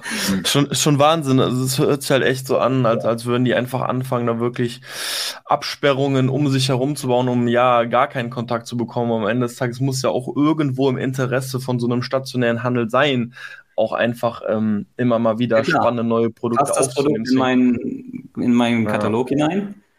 Ist das Produkt gefragt? Hat das eine gute Qualität? Wie oft dreht sich das? Was für ein Profit mache ich? Hm. Das sind eigentlich so oftmals die Fragen, mit denen die sich natürlich beschäftigen und sagen. Und dann gibt es natürlich eine andere Sache. Ich bin auch, äh, ich bin aktuell an drei anderen, gerade von den Elektronikbereich eben mit dran, die in den Mediamarkt hineinzubringen. Und da hatten wir auch eine super ähm, Anklang. Dann kam man mit einem Schlag mal zu sagen, jopp, wir haben jetzt mal ein paar Monate äh, Einkaufsverbot. Warum? Weil unser Controlling festgestellt hat, dass die Lager oder die, die Warenlager zu voll sind und wir müssen mhm. die mal rausdonnern, damit da wieder Platz wird, weil das frisst uns zu viel Geld. Und das natürlich, wenn es in Richtung Großkonzern geht, hast du mehr und mehr solche Erlebnisse. Und die sind, die meisten, würde ich mal behaupten, sind ja dort auch nicht faul. Die machen ja auch ihre Arbeit, wollen aber dann weil es, ich denke, unter uns können wir das sagen, das sind Angestellte. Mhm. Und die Angestellten gehen dann halt natürlich um, was weiß ich, 16, 17 Uhr nach Hause und wollen ihr privates Leben haben. Da heißt es nicht unbedingt zu hasseln, weil warum arbeiten die? Sicher, weil es ihnen auch Spaß macht, aber weil sie halt dafür bezahlt werden. Da müssen wir auch dran denken, dass wir Gründer, äh, die, die hinter einer Marke selber stehen, mit, also ohne das jetzt abwerten klingen zu lassen, um Gottes Willen gar nicht, aber das ist ein anderer Schlag Mensch, der dir dann gegenüber am Telefon sitzt und der hat andere Motivationen, dein Produkt zu verkaufen oder eben nicht. Mhm. Trotzdem mhm. positiv denken und das geht schon. Und sobald ihr ein Produkt eben hat, gute Frage, die du auch vorhin eben noch mit hattest, ist, wenn du ein Produkt hast, was wirklich eine gute Nachfrage hat, und das gibt es im stationären Handel noch nicht, passt aber ziemlich gut hinein und die könnten auch noch was dran verdienen, plus ihr könnt liefern, das ist da jetzt mal gar kein schlechter Ansatz. Dann kann man wirklich sagen, hey, ähm, meldet euch gerne bei mir, guckt man sich mal an, schickt die Produkte mal rüber. Ich schaue mal, okay, passt das? Kann man, kann man die Produkte äh, mit rantragen? Habe ich die Kontakte hinzu? Und dann stellt man es einfach mal vor. Mhm. Ähm, das gleiche ist ja, wer nicht, wer nicht versucht, der hat schon verloren. Ne? Hattest du eigentlich die Angst damals, dass die Produkte zu einem viel niedrigen Preis verkauft werden im, im stationären Handel als online? Ähm, also das hört man ja oft, quasi die können dann einen anderen UVP festlegen als zum Beispiel auf Amazon. Ähm, war das irgendwie eine Gefahr bei dir oder? Also anfangs hatte ich gar nicht die Angst, ähm, habe ich aber auch einfach so ausgesorgt. Äh, ich habe mir einfach gegengerechnet, wie hoch muss denn mein Preis sein, damit sie natürlich irgendwo noch Interesse dran haben und gebe dir natürlich den maximalen Einkaufspreis. Das ist ja auch das Ziel, wenn ich jetzt andere in den stationären Handel hineinbringe. Mir geht es ja nicht darum, wie will der Handel das einkaufen, natürlich für 0 Euro, ähm, sondern eher den Preis so hoch zu setzen, zu sagen, dass natürlich das, das Startup dann ordentlich was dran verdient. Ähm, und dass wir halt gemeinsam dann eben dran verdienen und der Handel auch immer noch glücklich ist. Ähm, ja, das kann natürlich passieren. Da auch ganz kleiner Tipp, das war auch noch ein großes Learning, das gebe ich auch gerne einfach mal so kostenlos mit raus. Wenn ein Mediamarkt zum Beispiel, ähm, das kann man ja offen, öffentlich sagen, auch unter anderem meine Slim Wallets verkauft hat, du musst dir das mal vorstellen, ne? In Slim Wallet, in Portemonnaie, im Mediamarkt, Wer kauft das denn? Ganz ehrlich, kauft doch keiner. Oh, ja, bei der Kasse, da steht das schon, stehen ab und zu schon solche Dinge, oder? Ja, aber nicht solche Slim Wallets, wie ich hatte. Da ich mir, war ich anfangs auch überrascht, dass sie meine Slim Wallets mit haben wollten, wo ich mir gedacht habe, interessant, okay. Ähm, aber dann kam es natürlich letztendlich so, um die Marke, die Ware dann rauszuschmeißen oder loszuwerden, setzen sie natürlich die Preise runter. Mhm. Was macht Amazon? Ähm, auch da stand ich unter anderem mit der Kartell, ähm, mit der Marktüberwachungsbehörde und den Kartellbehörden, als auch mit dem FDR und WDR. Ja, total im Kontakt. Ich, also es, mittlerweile reichen die Kontakte schon ganz schön wohin und es rufen manchmal auch die interessantesten Leute bei, bei mir an. Ähm, oder mit der Kartellbehörde einfach zu sagen, also nicht gegen mich, sondern einfach mal nachzufragen, was macht denn Amazon da? Mediamarkt setzt die Preise runter. Für das Portemonnaie waren es dann bei 17 Euro und zack, ist meine Buybox weg. Mhm. Aha, was ist denn hier los? Ja, Amazon verpreist natürlich, äh, verpreist, vergleicht natürlich deine ERN mhm. mit der ERN auf anderen Marktplätzen. Kann man dagegen was machen? Ja, hier feuerfrei, nächster kleiner kostenloser Tipp. Nutzt einfach eine andere ERN. Für das, was ihr von stationären Handel produziert, Smart, äh, ja, smart, definitiv. Denn dann kann das, wie zum Beispiel bei meinem, eines meiner Carbon Slim Wallets, ähm, das war dann auf 17 Euro. Und was, was zwingt mich Amazon? Amazon zwingt mich gnadenlos in die, Quie, äh, in die, in die mm. Knie. Sagt, ja, du musst halt der günstigste am Markt sein. So, so sagt das Amazon natürlich nicht. Aber ähm, so sehen es natürlich auch die Kartellbehörden und deswegen haben auch die zum Beispiel eben gesagt, oder auch die Marktüberwachungsbehörden, ähm, und haben eben da nachvollzogen und Amazon wehrt sich ja, naja, nee, das ist ja nicht verboten. Da ist halt nur die Buybox nicht da. Du kannst ja immer noch oben auf äh, alle Angebote klicken und dann das aus. Macht doch kein Kunde. Ja. Macht doch gar keiner. Also die spielen natürlich mit ihrem eigenen Marktplatz rum, wie sie das Ganze möchten. Ja. Äh, da kleiner Tipp, sobald es Richtung Stationär losgeht, einfach einen neuen EN drauf. Oder, so blöd das klingt, nehmt eure alte Produkte und macht einen neuen Aufkleber zum Beispiel auch drüber kann ja auch sagen, hey, zum Beispiel eine geänderte Version oder eine Version 2 oder sonstiges. Ähm, oder ein, ich, muss ich ehrlich sagen, bin ich mir jetzt gar nicht sicher, ob es denn tatsächlich sein muss, dass es ein Produkt nur ein einziges Mal mit einer ERN gibt. Auf der anderen Seite, falls nicht, dann kannst du ja zum Beispiel noch einen Bonus mit drumherum machen oder ein Schleifchen und schon ist ein anderes Produkt. Also jetzt das natürlich nicht als rechtliche Beratung, aber solche so. Möglichkeiten gibt es ja auch. Genau. Ja. Also man hört auf jeden Fall raus, es erfordert ein bisschen Kreativität, um überhaupt erstmal äh, den Fuß, sag ich mal, in die Türe zu bekommen. Dann gibt es de definitiv ein paar Punkte, die beachtet werden müssen.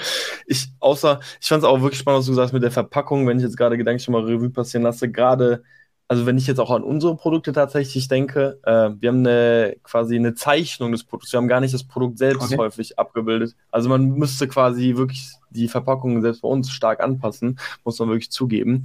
Aber jetzt mal angenommen, man hat sich über diese Punkte Verpackungsdesign helfen können. Ja, ja, auf jeden Fall. Also das, das sollte ja gar kein Thema sein. Jetzt mal angenommen, man hat irgendwie einen Kontakt äh, aufgebaut und man bekommt jetzt die Möglichkeit, sein Produkt zu pitchen. So geht man dann da mit einer Präsentation richtig rein? Ähm, was möchte denn so ein Verkäufer oder eher Einkäufer dann vor allem sehen oder womit kann man sich vor allem schon mal ins grüne Licht stellen, sage ich mal? Genau die Fragen eigentlich immer zu beantworten. Ähm, und deswegen, ich hole mir auch viele Präsentationen von eben welchen ein, die, die wollen, dass ich sie halt hineinbringe. Mhm. Und wenn ich dann, wenn, weil du gerade beim Thema Verpackung eben warst, wenn die Verpackung dann zum Beispiel nicht passt, dann machen wir halt hier Signify, äh, zum mhm. Beispiel Verpackungsanpassung und so weiter oder Verpackungsoptimierung geht ja auch alles. Ähm, Richtung Präsentationen, sehr, sehr gute Frage, weil natürlich musst du denen irgendwas vorstellen. Und auch ich habe den Fehler anfangs gemacht, hier so typisch, so typisch Sebastian, sehr viel, sehr schnell sprechen und das natürlich ausdauern. Genauso sahen meine E-Mails auch aus. So sahen mhm. übrigens auch oftmals meine Amazon-Bilder aus, weil ich versuche, so viel Mehrwert hineinzupassen, kurz und auf den Punkt. Und was sie natürlich auch mal sehen wollen, ist natürlich, hey, es gibt eine Nachfrage, das ist ein Produkt, was sie noch nicht haben, die Preise sind wirklich attraktiv, die Bewertungen sind gut und ihr könnt liefern. Wenn ihr das wirklich ausdrücken könnt, es muss, also ich habe unterschiedliche Präsentationen gesehen, manche haben 248 Seiten, manche haben vier. Ähm, kann alles, oftmals, ich sage eigentlich für mich immer wieder, gerade was den ersten Ansatz angeht, mach's kurz, auf den Punkt und zeigt denen die Vorteile, was sie denn hätten, mit euch zusammenzuarbeiten. Sie haben ein Produkt, was gefragt ist, sie haben ein Produkt, was sich schnell dreht, was gute Bewertungen hat und was ihnen ordentlich Marge bringt. Die wollen Asche machen und es muss natürlich zum Portfolio passen. Und Macht es ausbauen ja, kann man immer. Dann kommt es eh Richtung Gespräche, Richtung Verhandlung, Richtung Produktvorstellung. Dann geht es äh, dahin, wie äh, baut man das Ganze auf? Gibt es schon irgendwelche POS-Displays? Gibt's, ähm, es kann ja auch alles Mockups sein. Muss mhm. ja nicht alles wirklich fotografiert sein. Aber der Gedanke zu sagen, wie wird das Ding dann im stationären Handel präsentiert? Ganz wichtiges Thema. Mhm. Aber auch das kann man relativ flott, relativ easy per, per Grafik, per Mockup eben machen. Oder nimmt halt andere Beispiele. Passt schon. Macht das deiner Meinung nach Sinn, so offen und transparent über die Verkaufszahlen beispielsweise auf Amazon zu sprechen? Also zu sagen, hey, äh, vielleicht, also weil wir haben ja eigentlich schon ein ganz gutes Verständnis, also wir im Sinne der, der Amazon FBA-Seller, wie groß ist ein Markt oder wie, wie hoch ja. ist das Suchvolumen? Genau. Also wir können ja Zahlen die wirklich ablesen. Macht das Sinn, solche Zahlen, die ja an sich nur online basiert sind, irgendwie einzufügen, sagen, hey, schau mal, das sind eben diese Zahlen oder können die mit sowas ja. gar nichts anfangen? Äh, doch, doch. Also du kannst schon natürlich die, Na das zeigt ja wieder zum Punkt Nachfrage. Wie viel verkauft dann zum Beispiel die Nische im Monat? Gibt es diese Nische schon im Stationären? Und wie gesagt, passt die halt überall, äh, überhaupt hinein? Und wenn man eben selber dann auch noch stolz sagt, jo, ähm, wir haben halt einen sehr, sehr guten, ähm, eine sehr, sehr gute Positionierung. Wir sind vielleicht tatsächlich Bestseller oder einer der Top-Verkäufer. Hier ist das Produkt. Ähm, wir machen so und so viel Umsatz oder verkaufen so und so viel Einheiten.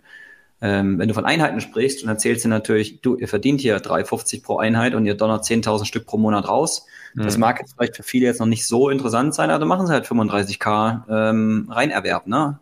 Ähm, nicht Reinerwerb, sondern Ertrag. Ähm, und das hilft dir natürlich klar, das Ganze auch mit zu verstehen. Also ja, Nachfrage zeigen, Bedarf zeigen, Wettbewerbsfähigkeit zeigen, all sowas. Aber das ist relativ easy. Also es ist gar nicht wirklich so schwer aufzustellen. Viele fragen mich auch, äh, Sebastian, schick mir doch mal ein, ein Beispiel von anderen, wie das auszusehen hat.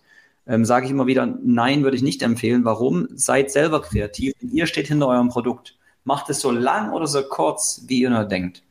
Ähm, plus nicht kopieren, sondern Eigenkreativität. Ihr habt ja selber auch den Kopf, selber das, den Gedanken. Ähm, was passt ja, was ist denn das Wichtige am Produkt? Und nicht jede Folie einer anderen Firma benötigt ihr unbedingt. Die ganz mhm. einfachen, wichtigen Punkte. Gibt es eine Nachfrage? Ist das Produkt gut? Ähm, passt das ins Portfolio mit hinein? Wie viel verkauft sie vielleicht davon? Was können die dran verdienen? Und wie oft dreht sich das Ganze? Und was, wie könnt ihr unterstützen, den Spaß eben noch mit zu verkaufen? Im Sinne von zum Beispiel lokaler Präsentation. Oder wie sieht auch die Verpackung aus? Oder was liefert ihr denn sonst noch? Vielleicht gibt es ja noch zusätzliche Boni. Was sind die USPs von euren Produkten gegenüber dem Rest des Marktes? Das Coole ist, bei uns ganzen Gründern ist ja, wir haben ja eh immer den Fokus drauf, ein Produkt immer besser zu machen, als das, was es auf dem Markt schon gibt. Also passt eigentlich von fast allen bei euch ein Produkt irgendwie. Und glaubt mir, der stationäre Handel, der schläft oftmals Jahre. Die haben manchmal, die haben es um Jahre verpasst, Produkte mit aufzunehmen. Und wenn es dann gerade natürlich so ein gereifter Markt ist, wo es dann heißt, hey, da gibt es schon einige Produkte und da ist ein guter Umsatz drin und die haben davon noch nichts, umso interessanter wird es ja. Du musst es ja nur schmackhaft machen und sagen, guck mal da, guck mal die da, die vertreiben da eine Million Dollar, eine Million Euro pro Monat und ihr macht nichts davon. Habt ihr nicht Lust, auch ein Stückchen vom Kuchen abzuhaben? Weil guck mal, die Leute sind noch da, die Leute wollen es kaufen. Da sind 100.000 Mann, die das jeden Monat kaufen. Und bei euch? Keiner. Also, lasst uns mal versuchen. Und so kann man die natürlich dann auch mit überzeugen. Das ist halt einer der Ansätze. Okay, ja, wir sehen auf jeden Fall viel Kreativität gefragt, äh, viel Eigeninitiative sicherlich auch. Ähm, angenommen, jemand hat es auch reingeschafft, jetzt hast du am Anfang noch mal so kurz erwähnt, hey, nur weil du drin bist, ist die Arbeit noch lange nicht getan. Ähm, da erfordert es dann auch noch mal viel Arbeit. Vielleicht einfach so Richtung Ende, vielleicht auch hier einfach noch mal so ein paar Hacks oder so, vielleicht sogar eher erstmal Stolpersteine, ähm, worauf sollte man achten, damit es sich eben verkauft? Also jetzt vielleicht die Verpackung schon angesprochen, aber gibt es noch weitere Punkte? Ja, vielleicht noch so POS-Aufsteller oder so Aufsteller-Displays eben, ob die jetzt aus Karton sind, vielleicht um Gottes Willen, ja, gerade wenn es Richtung Baumärkte geht, macht bitte kein Display mit einem Video-Bildschirm äh, mit dran. Mhm. Ähm, warum? Weil die haben auch die Nase voll. Die Videobildschirme, die waren so vor 10, 20 Jahren und dann war es überall voll und eigentlich, ihr habt es ja vielleicht schon mal mitbekommen im Retail, Ihr lauft dort durch die Geschäfte durch, selbst im Baumarkt. Und dann spielt da so eine schöne Musik. Und ich meine, die haben natürlich psychologische Anstellungen gemacht. Die lassen ja nicht das lokale Radio da spielen, sondern mhm. die lassen das eben spielen, was euch gut fühlt oder euch Inspiration gibt oder sagt, ey, ähm, baust dir doch zu Hause selber. Das, was da an Musik läuft, das ist schon psychologisch ausgespielt, damit du auch hoffentlich viel kaufst. Wenn du jetzt um die Ecke kommst mit noch einem Display im Video, was den Leuten, die, viele gehen dann dran vorbei und sagen, ich will es gar nicht zu, lass mich ja in Ruhe, ich will selber finden, was ich entdecken will. Deswegen ist Verpackung natürlich ein ganz, ganz großer, wichtiger Punkt. Ähm, was ist sonst noch, was eine Arbeit drauf zukommt? Aber nochmal, äh, alles das, was an zusätzlicher Arbeit ist, lasst euch das nicht abschrecken. Das große Problem bei vielen Gründern ist ja, man ist davon abgeschreckt. Man bedenkt aber nicht, dass der Wettbewerb das nicht macht. Machst du aber diesen extra Schritt, gehst du die extra Meile, dann hast du deinem Wettbewerb riesig was voraus. Plus, du musst das ja gar nicht alles selber machen. Da gibt's doch Dienstleister, da gibt's doch andere, die dir helfen können, dort hineinzukommen. Da gibt's doch welche, die machen dir deine Verpackungen besser, die optimieren deine Verpackung, machen Produktdesign. Da gibt's doch welche, die machen deine Lagerhaltung. Da gibt's welche, die optimieren dein PPC. Das musst du doch gar nicht alles selber machen. Und ähm, dann gibt's auch wiederum auch die Möglichkeit, zum Beispiel mit Distributoren zusammenzuarbeiten, die dann sogenanntes Rack-Jobbing machen. Das heißt, die gehen dann auch in die Filialen hinein. Also das sind nochmal ein paar Schritte weiter gedacht.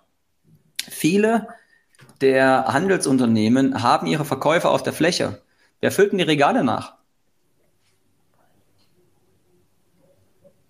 Frage an uns. Also ich, ich hätte jetzt gesagt Mitarbeiter. Ja, genau. Und das wollen ja viele auch nicht. Warum? Weil es Verkäufer sind. Die sollen auf der Fläche stehen und die Produkte verkaufen.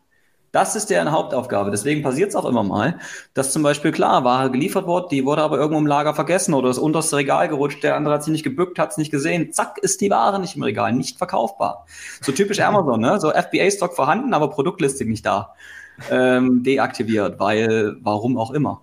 Ähm, gleichzeitig aber dann auch das Auffüllen zum Beispiel, die lokale Ausspielung, dass du eben Werbung mit äh, dran machst, dass du ähm, wie heißt das, die, die, die Regale eben nachfüllst, Nachbestellung machst, vielleicht eine EDI-Ankopplung, äh, die dann zum Beispiel ein automatisches Reordering dann über sehr wahrscheinlich dann in macht, nicht über euch, es sei denn, ihr habt komplette EDI-Ausstattung.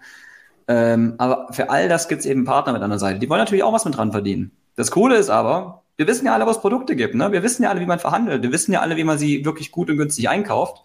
Ähm, und die eben so verhandelt gleich von Anfang an, dass man auch weiß, hey, da ist nicht nur Marge für Amazon drin, da ist auch Marge für den stationären Handel drin. Mhm. Oder auch natürlich eine Marke aufbauen, denkt auch dran, hey, Social Media, hey, Werbung, hey, PR, alles Mögliche. Und vor allem nicht nur Geld, sondern auch Ausdauer und Liebe hineinzustecken, um die Produkte natürlich zu bewerben. Mit Influencern zusammenzuarbeiten, Affiliate-Plattformen eben zu nutzen und, und, und. Ähm, das ist das, wo ich glaube ich jetzt auch sehe, dass sehr, sehr viel mehr Amazon-Seller, weil es eben so unglaublich äh, kompetitiv wird, viel mehr aufwachen und sagen, wir bauen uns jetzt einen Shop, wir gehen jetzt wirklich Richtung Werbung. Ja, es ist, es ist, es ist Aufwand. Es muss nicht alle bezahlte Werbung machen, äh, sein, aber es können halt viele andere zusätzliche äh, Konzepte sein und du kannst halt auch abseits von Amazon oftmals deutlich profitabler und auch mehr verkaufen über einen eigenen Webshop wird wahrscheinlich schwer mehr über den stationären Handel verkaufen, sehr realistisch. Ähm, mehr Geld darüber zu machen, auch realistisch. Aber was halt für uns wirklich viele angeht, solange ihr sagt, ihr habt eine, eine Profit-Marge von, was weiß ich, 20 Prozent, klingt das jetzt gar nicht so schlecht. Dann ist die Idee ja vielleicht gar nicht mal so übel. Komm, bring mehr Produkte und zieh einfach den Amazon-Kanal durch. Oder wenn man sagt, naja, eigentlich will ich gerne eine Marke aufbauen, ich will das weiter rauspushen, nicht nur über Amazon verkaufen und nicht nur von denen abhängig zu sein, es gibt noch viele, viele andere, die deine Produkte verkaufen. Und viele, viele Käufer, die sich auch von Amazon abwenden. Ich sehe es in meinem eigenen Webshop, wie die Bestellungen, die da reinkommen und sagen, naja, aber hm, ich wollte es ja eigentlich gerade nicht von Amazon haben. Jetzt habe ich aber ein Amazon-Paket bekommen und einen, so meine Anfang ein MCF gemacht und mhm. habe halt oft gehört von wegen, mhm. hey, ähm, ich will kein Amazon, ich will Amazon nicht unterstützen. Dann sagst du, okay, coole Sache. Es gibt viele, viele Leute da draußen. Ich, äh, kleines Beispiel, ich wurde letztens zum Theater eingeladen dass ich auf der Bühne draufstehe und im November wird es in Berlin ein Theaterstück geben über Amazon. Und das ist halt unglaublich große Konterkultur gegen Amazon. Fast alle, die da waren, kauft, kauft fast keiner auf Amazon oder will unabhängig davon sein, von Käufern, von Besuchern. Das wird tatsächlich eine Theateraufführung, ähm, die sich selbst mit so einem Thema rumdreht. Und es gibt da, also was ich mitbekommen habe, was einige Leute da wirklich äh, kontern wollen oder mal ganz dick und fett fast wie Klimakleber auf die Pauke hauen wollen gegen Amazon, ist das schon verdammt erschreckend. Also es gibt einen großen Markt auch abseits von Amazon. Wobei ich also ganz ehrlich auch voll ja. immer noch bin. Also es, es schaffen, äh, es entstehen ja auch einfach neue Marktplätze, ne? Wie hieß hier nochmal von den Doppelgängern, der war doch im Avocado oder so? War doch extra. Avocado, Avocado gibt es einen, genau, Avocado Store. Ja, viele. Ja, also, wo das Thema Nachhaltigkeit einfach nochmal ein bisschen in den Vordergrund ja. rückt. Ja. Was sind die Doppelgänger? Der Doppelgänger-Podcast, oder wie? Ja, da geht es mehr so um genau. Tech und Finance so ein bisschen. Ganz ja, da auch spannend. Ja, ja. Weil wir jetzt schon eine Stunde hier im Podcast haben, ich hätte noch eine eher private Frage. Du hast mehrere Projekte ja auch so nebenbei. Du hast das Sourcing, du hast Einzelhandel, dein eigene Brand. Wo ist denn eigentlich so dein, dein Hebel gerade? Also wo arbeitest du am meisten? Ähm, wo ist so dein, dein Leverage aktuell? Wo, wo arbeitest du am, gern, am liebsten auch so ein bisschen? Ich arbeite meistens eigentlich momentan immer genau an dem, wo mir gerade so in Anführungsstrichen fast die Nase danach steht. Also das, was mir jetzt gerade am meisten Spaß macht, mache ich jetzt auch. Ich habe allerdings bei mir einen relativ fest durchgeplanten Tageskalender, den ich versuche immer einzuhalten. Ähm, oftmals natürlich daran scheitere. Aber ich meine, klar, Signify ist halt eines der größten Themen für uns. Wir wachsen da halt massiv und ich wachse in ganz, ganz andere Aufgaben hinein. Ähm, was natürlich Prozesse angeht, was Team angeht, was etc. angeht. Ähm, das macht unglaublich viel Spaß. Ich, wir haben ja dann auch noch eine eigene Eventfirma, beziehungsweise wir sind Anteilhaber von Scale for E-Tail, also eine der vier äh, Inhaber von den Scale for E-Tail Events. Das macht auch sehr viel Spaß. Ich bin, und ich sage mir, solange ich die Kraft und die Energie noch habe, natürlich auf Messen rumzuturnen, noch in der Welt unterwegs zu sein, dort draußen mit äh, zu Netzwerken, andere mit auch zu verbinden, mache ich das Ganze auch. Aber es sind noch ein paar mehr Projekte mit am Entstehen und ähm, ich denke, das Größte, wo ich bei mir gerade eben selber dran arbeite, ist diese, nicht mal dieses typische Ingenieur sein. Als Diplom-Ingenieur für Elektrotechnik bist du Ingenieur und willst eigentlich alles selber machen. Wobei meine bessere Hälfte Julia, die hat ja ein MBA relativ zeitig eben bekommen und die hat es voll verstanden, in, mit anderen Leuten, durch andere Leute zu arbeiten. Und wir geben uns da so ganz gut die Klinke in die Hand und arbeiten zusammen, die richtigen Themen herauszufinden. Ich persönlich bin viel gerade im Thema dran, eben ähm, Teams noch stärker aufzubauen gerade was das Frontend angeht, also Vertrieb und Marketing, als auch ein paar noch äh, weitere Firmen oder weitere Projekte mit aufzubauen und das halt durch solide Prozesse eben hindurchzuführen. Ähm, was mir da eigentlich wirklich am meisten Spaß macht, ist, wenn ich mir die Zeit für mich selber nehme und das sind dann, so blöd das klingt, aber meine Freizeit ist dann tatsächlich Businessbücher lesen oder ziemlich zeitig morgens aufstehen und ähm, dann im Garten zu sitzen und aktuell ein super geiles Buch, Buy Back Your Time von äh, Dan Collett heißt er, glaube ich. Ähm, das höre ich mir gerade eben an, jeden Morgen vor der Arbeit und ziehe da unglaublich viel Energie, unglaublich viel Kraft auch mit heraus, unglaublich viele neue Ideen. Wichtig sag ist, man muss. Sag ein Beispiel von Buy Back Your Time, sag ein, ein äh, Outcome, was dir da hängen geblieben ist. Jetzt zum Beispiel, was ich ähm, also ich habe eine Assistentin mittlerweile, doch schon seit einiger Zeit, aber die hat noch ganz klarer zu strukturieren, dass sie für die unterschiedlichen Firmen, für die unterschiedlichen Projekte ähm, auch selber sich traut, zum Beispiel klare Ansagen zum Team zu geben. Dass sie sagt, hey, ich bin die rechte Hand der Geschäftsführung, wir müssen jetzt das und das durchsetzen. Oder aber für jeden einzelnen Prozess, was man eigentlich anfangs gar nicht glaubt, ähm, SOPs wirklich aufzusetzen dass, ja. wo man eigentlich denkt, dass das Team das Ganze so gut durchsetzt. Also ich leite dann Richtung Frontend, Sales und Marketing. Julia macht das ganze Backend und Operations. Und ähm, dort aber halt eigentlich ganz easy, ganz klare Punkte mit aufzusetzen, ähm, wie man denn vorgeht, Videos selber mit aufzuzeichnen, sowohl interne Trainingsvideos als auch externe Videos für potenzielle Partner, für Podcasts, für ähm, ja, potenzielle Kunden und so weiter und so fort. Du kannst buy back your time im Prinzip natürlich die Level zu haben. Entweder du bist selber Angestellter, du äh, gibst deine Zeit gegen Arbeit eben hinaus oder machst eben das nächste Level, dass du eben natürlich erster Unternehmer bist, Startup, Entrepreneur oder Entrepreneur, dass du eben sagst, du setzt eben deine Zeit ein, um nach Geld natürlich mit zu verdienen, um ein Business aufzubauen oder dann das nächste Level zu sagen, du setzt wiederum dein Geld ein, um noch mehr Geld zu verdienen oder eben Konzepte und Firmen aufzubauen. Und das sind so immer wieder solche Augenöffner, wo du sagst, wenn du es einmal gesehen hast, dass, du kannst es nicht wieder entlernen oder du kannst es eigentlich nicht wieder vergessen. Mhm. Als ob man so ein Schalter in deinem Kopf eben drin ist. Ähm, und deswegen, ich würde auch jedem dazu raten, wer sich mit Unternehmen beschäftigt, ganz, ganz viel lesen. Viele Podcasts anhören von anderen, äh, die vielleicht etwas erfolgreicher sind, natürlich zu lernen. Oder ähm, Audiobooks sich anzuhören. Noch ein kleiner Geheimtipp. Exit to go. Ihr braucht jetzt nur noch das Ganze eben geschrieben und dann bitte beides. Exit to Go einmal als Podcast und Exit to Go als Buch. Es gibt übrigens auch welche, die schreiben Bücher. Ähm, das beides Buch zu nehmen und Exit to Podcast zu hören und das Ganze natürlich dann, das ist so ein gewaltiger Gamechanger, zu lesen und zu hören, Du bist voll im Fokus drin und liest eigentlich keine Stelle wieder neu. Fun Fact: äh, Genau diesen Tipp habe ich aus 100 Million Offers von Alex äh, Hormozy ja. mitgenommen. Genau. Äh, und seitdem mache ich tatsächlich auch so. Äh, und äh, es, tatsächlich, es fällt mir auch deutlich leichter, länger im Flow zu bleiben dadurch. Ähm, deswegen äh, gehe ich absolut mit. Toller Tipp. Ja, auch ein ganz, ganz tolles Buch übrigens. 100 Million Dollar Offers. Für jeden, der ein Service-Business oder sonstiges mit aufbauen will, macht Mafia-Offer, überladet eure Kunden mit, mit Mehrwert. Ja, also ich, ich habe auch gelesen, ich so, boah, wie mache ich jetzt meine Produktbilder anders durch das Wissen, aber es ist wirklich eher für, für eine ja. Dienstleistung deutlich besser. Ähm, nichtsdestotrotz, äh, gewisse Punkte wie die Value Letter und so kann man auf jeden Fall auch äh, ins Listing mit einbauen. Yes. Okay, mit dem Blick auf die Zeit ähm, würde ich das Ende einläuten. Ähm, Sebastian, wie kann man dich jetzt am besten erreichen? Wir haben jetzt viel über den Retail gesprochen, über den stationären äh, Handel. Wie man rausgehört hat, hilfst du Leuten, dort eben einfach irgendwo reinzukommen. Vielleicht, wo ist da die beste Anlaufstelle?